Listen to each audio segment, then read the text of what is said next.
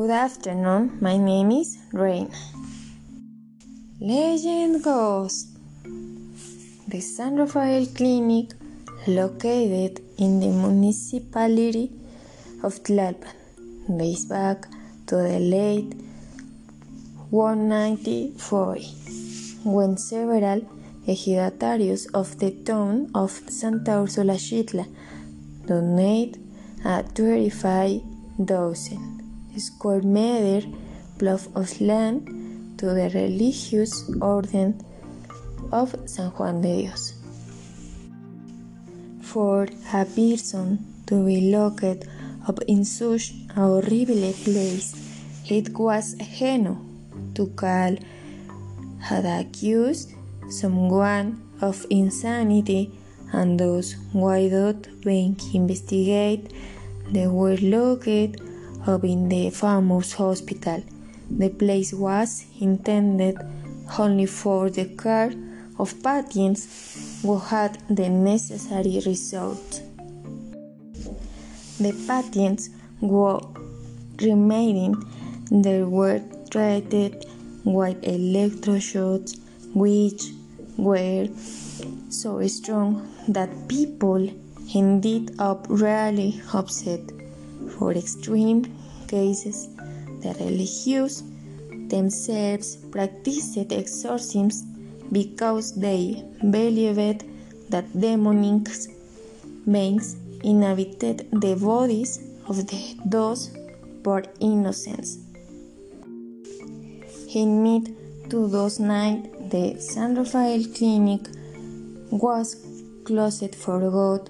The closure was mainly due to the decrease in the number of hospitalizations, which meant that the clinic could not cope with the human and material resource in the needing.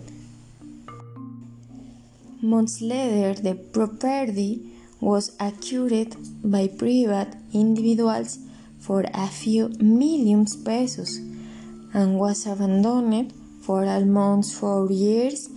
During this period, film director Albert Rosenberg took the opportunity to film documentary archival to find three, a film based of alleged stories of paranormal events related to the psychiatric hospital, some of them paranormal phenomena such as the appearance of ghosts dressed as either a nurse or patients for Nitu that moved by itself and screams in, an, in areas that were empty. The, the types of phenomena were reported by the clinic security personnel.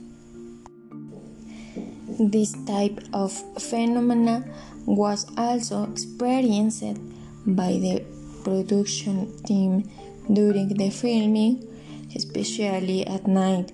Doors moved all the time, things rattled, everything pointing to a horror filming.